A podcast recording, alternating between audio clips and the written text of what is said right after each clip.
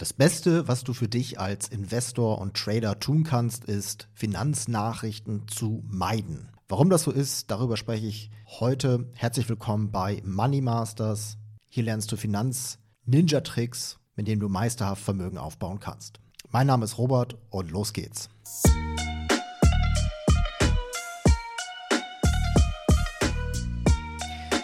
Die Medien leben von schlechten Nachrichten, Angst, Krisen, Katastrophen. Nichts ist langweiliger als gute Nachrichten. Nichts motiviert mehr zum Klicken und zum Schauen als Angst. Wird es irgendwann in der Zukunft einen Crash geben? Ja. Wird es irgendwann in der Zukunft eine große Wirtschaftskrise geben? Ja. Wird irgendwann auch sich das Währungssystem drastisch ändern? Ja. Aber keine Krise in der Geschichte hat so viel Geld vernichtet wie die Angst vor der Krise.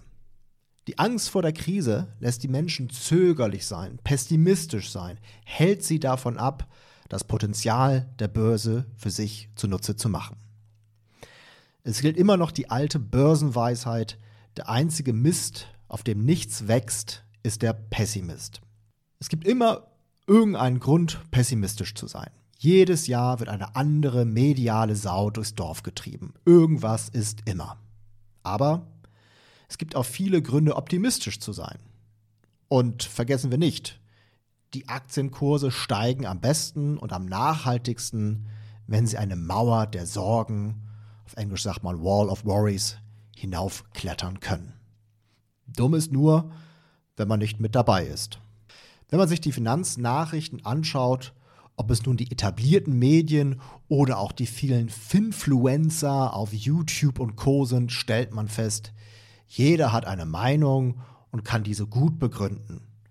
Ich höre mir die eine Expertenmeinung an und denke mir, das klingt sehr logisch.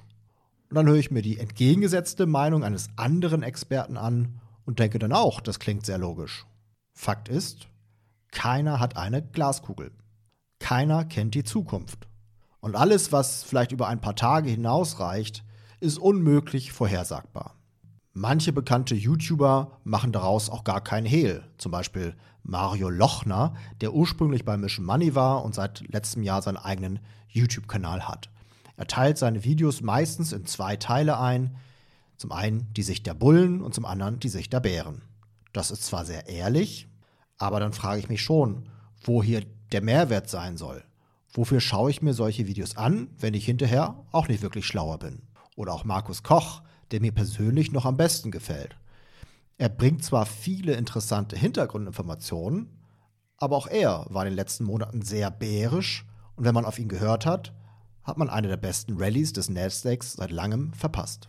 Der 1934 gestorbene legendäre US-Börsenhändler Richard Wyckoff sagte eins: Viele hören lieber auf das, was andere über den Markt sagen, als das, was der Markt über sich selbst sagt.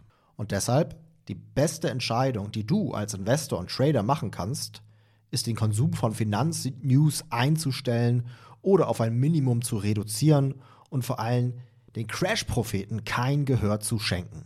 Stattdessen solltest du lernen, auf das zu hören, was der Markt selbst über sich sagt. Und der Markt spricht mit uns durch Momentum. Wenn du Momentum missachtest, wenn du nicht lernst, Momentum zu verstehen, dann wirst du von der Mauer der Sorgen abprallen, anstatt sie hinaufzuklettern. Momentum ist der Schlüssel zum Erfolg an der Börse. Punkt. Wenn du mehr über Momentum lernen möchtest und mit auf Momentum basierenden Methoden erfolgreich und sicher Vermögen aufbauen möchtest, dann nutze jetzt die Chance eines kostenlosen Strategiegesprächs mit mir, das ich momentan wieder anbiete. Geh einfach auf folgende Website www.money-masters.de/termin und trag dich da ein. Sichere dir jetzt einen Termin und wir sprechen uns in Kürze. Dein Robert, möge das Momentum mit dir sein. Bis denn. Ciao, ciao.